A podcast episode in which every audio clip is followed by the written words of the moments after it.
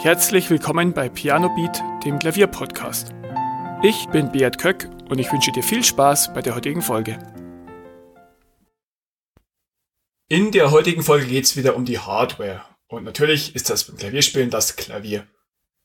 In der Folge 6, das ist schon einige Zeit her, hatte ich ja mit Thomas Kreisel vom ähm, Klavierhaus Kreisel in Fürth gesprochen, der ein bisschen den Überblick gegeben hat, wie viel man ungefähr ausgeben sollte für ein Klavier, was der Unterschied zwischen Flügelklavier und Digitalpiano ist und wann welches Instrument am sinnvollsten ist. Und eine der Fragen, die ich immer noch am häufigsten bekomme, ist, ja, ähm, ist ein äh, E-Piano sinnvoll? Ähm, wie viel soll ich dafür ausgeben? Äh, welche kann ich kaufen?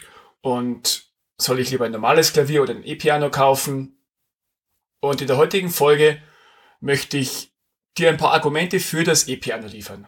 Klar, wenn du ähm, mehr Budget hast, dann würde ich dir immer zu einem akustischen Klavier raten, aber ähm, da solltest du mindestens 5000 Euro dafür rechnen. Also drunter kriegst du wirklich kein gutes Klavier, auch kein gebrauchtes, damit wirst du keine Freude haben. Und ja, wenn du dann fünfstellige Budgets hast, dann kannst du dich langsam mal nach einem Flügel umsehen. Natürlich musst du hier auch den entsprechenden Platz zu Hause haben. Aber ähm, für Einsteiger und für Hobbymusiker ist ein E-Piano wirklich eine tolle Alternative. Und in den letzten 20 Jahren hat sich da wirklich einiges getan. Ich kann mich noch an meine Grundschulzeit erinnern, da war ein Digitalpiano bei uns im Musiksaal gestanden und das war wirklich keine Freude. Ich war von zu Hause und von der Musikschule war ich akustische Klaviere und Flügel gewohnt und dieses Digitalpiano klang wirklich super blechern. Der Anschlag war richtig schlecht und ja, es war wirklich mehr ein Keyboard als ein Klavier. Inzwischen hat sich aber echt einiges getan und äh, E-Pianos schaffen es immer besser, den Anschlag und den Klang auch von akustischen Klavieren zu imitieren. Das erste Argument für E-Pianos und wahrscheinlich auch das wichtigste ist, dass E-Pianos sehr preiswert sind. Klavierspielen ist kein günstiges Hobby, weil du erstmal ein Instrument brauchst. Und wie ich schon gesagt habe, solltest du für ein akustisches Klavier mindestens 5000 Euro einplanen.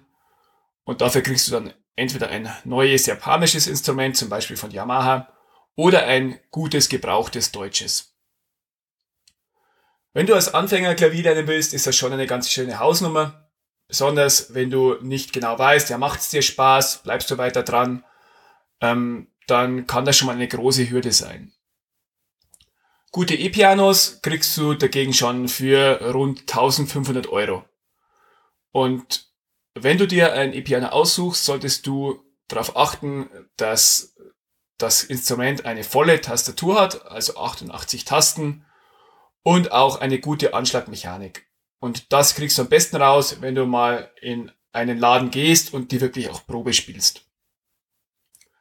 Ich empfehle immer gerne die Digitalpianos von Kawaii, weil die äh, meiner Meinung nach den besten Anschlag haben. Wenn du Wert auf einen guten Klang legst, dann kannst du dich nach Yamaha-Geräten umsehen. Ansonsten ist Roland auch noch ein guter Hersteller. Also das sind die drei großen Hersteller. Und da kriegst du für 1500 bis 2000 Euro wirklich schon ein sehr, sehr solides Instrument mit Kopfhörern, mit ähm, einer Klavierbank, mit einem ja, mit einem Notenständer oder alles, was du halt dazu brauchst. Der zweite Vorteil von E-Pianos ist, dass sie wartungsarm sind. Ein akustisches Klavier besteht aus vielen tausend Einzelteilen, die ganze Mechanik ist sehr aufwendig und je nachdem, in welcher Umgebung das steht, das Klavier und wie alt es ist und die Qualität auch, sind alle Teile mehr oder weniger verschleißanfällig. Das Digitalpiano besteht dagegen nur aus der Elektronik, den Tasten und dem Gehäuse. Akustische Klaviere benötigen deutlich mehr Pflegeaufwand und der größte Posten ist hier das regelmäßige Stimmen. Ein akustisches Klavier solltest du mindestens zweimal im Jahr stimmen. Das ist nicht nur Aufwand, sondern natürlich auch Kosten. Also du kannst da schon ähm, mit einem dreistelligen Betrag pro Stimmvorgang rechnen. Beim Digitalpiano musst du äh, logischerweise gar nichts machen. Du musst es einschalten und im Idealfall funktioniert's. Das Einzige, was da kaputt gehen kann, ist die Elektronik, dass der Chip oder bestimmte Teile dann defekt sind, aber das kommt sehr, sehr selten vor. Der dritte Vorteil von E-Pianos ist, dass ja, sie deine Nachbarn nicht stören. So schön du auch Klavier spielst, manchmal gehst du vielleicht doch deiner Umgebung auf die Nerven, wenn du zum zehnten Mal eine bestimmte Stelle spielst oder wenn du laut in den Abendstunden spielst. Und da haben E-Pianos einfach den unschlagbaren Vorteil, dass du dir Kopfhörer einstecken kannst und dann stumm üben kannst für die Umgebung. Vor allem, wenn du in einem Mietshaus wohnst, wo mehrere Parteien wohnen oder wenn deine Nachbarn relativ nah sind, dann ist das schon ein sehr großer Vorteil, dass du mit deinem Üben deiner Umgebung nicht zu stark auf die Nerven gehst. Der nächste Vorteil ist, dass Digitalpianos praktische Zusatzfunktionen haben. Beim Klavier gibt es gar keine Funktion, ist ja ein akustisches Instrument, ein mechanisches, du drückst Tasten und ja, der Ton erklingt. Bei einem äh, Digitalpiano gibt es dann verschiedene Zusatzfunktionen, wie zum Beispiel, du kannst verschiedene Klangfarben und Instrumente auswählen. Du kannst dein Spielen aufnehmen. Du hast häufig ein integriertes Metronom. Du kannst per Knopfdruck transponieren, also in eine andere Tonart verschieben. Das ist dann gut, wenn du mit anderen zusammen musizierst. Du kannst äh, viele E-Pianos an den Computer anschließen, an einen Lautsprecher anschließen, du kannst sie verstärken. Ja, all diese Zusatzfunktionen äh, sind halt ähm, durch die Elektronik begründet, die das alles erlaubt. Manche von den Features sind nur nette Spielereien, es kommt immer darauf an, wie viel du wirklich brauchst. Mein E-Piano hat sehr, sehr viele Funktionen und ich brauche wirklich nur einen Bruchteil davon. Aber ähm, ich bin sehr froh über das Metronom, auch über die ähm, Aufnahmefunktion. Zum Beispiel habe ich das Intro von diesem Podcast auch über mein E-Piano direkt an meinen Computer eingespielt.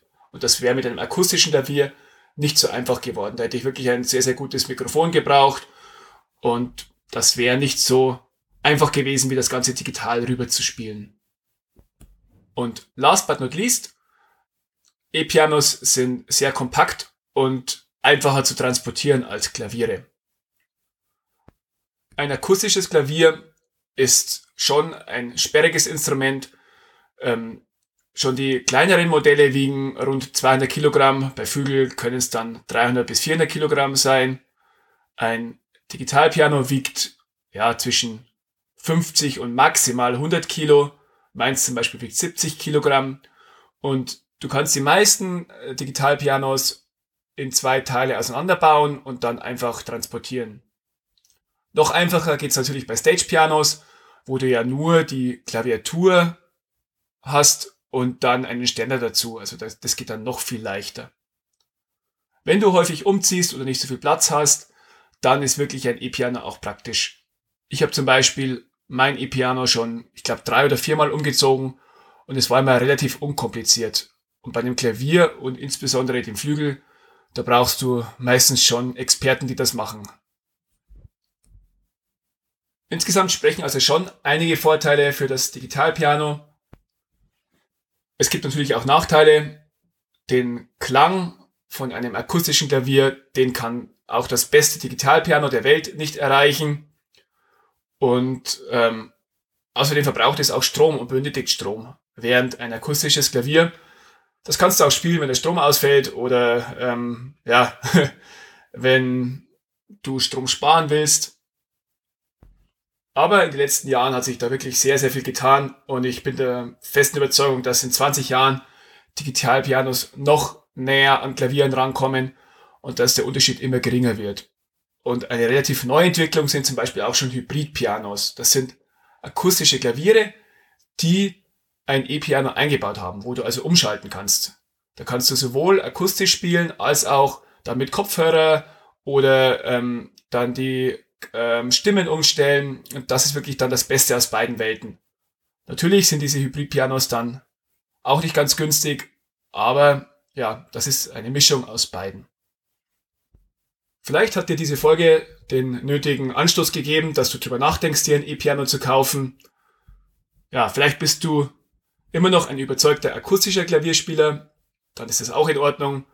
Aber nicht jeder hat ähm, den Platz, das Geld ähm, um sich ein akustisches Klavier zu leisten und dafür ist wirklich ein E-Piano eine sehr, sehr gute Alternative. Vielen Dank, dass du zugehört hast. Weitere Informationen zum Podcast findest du in den Show Notes und auf pianobeat.de.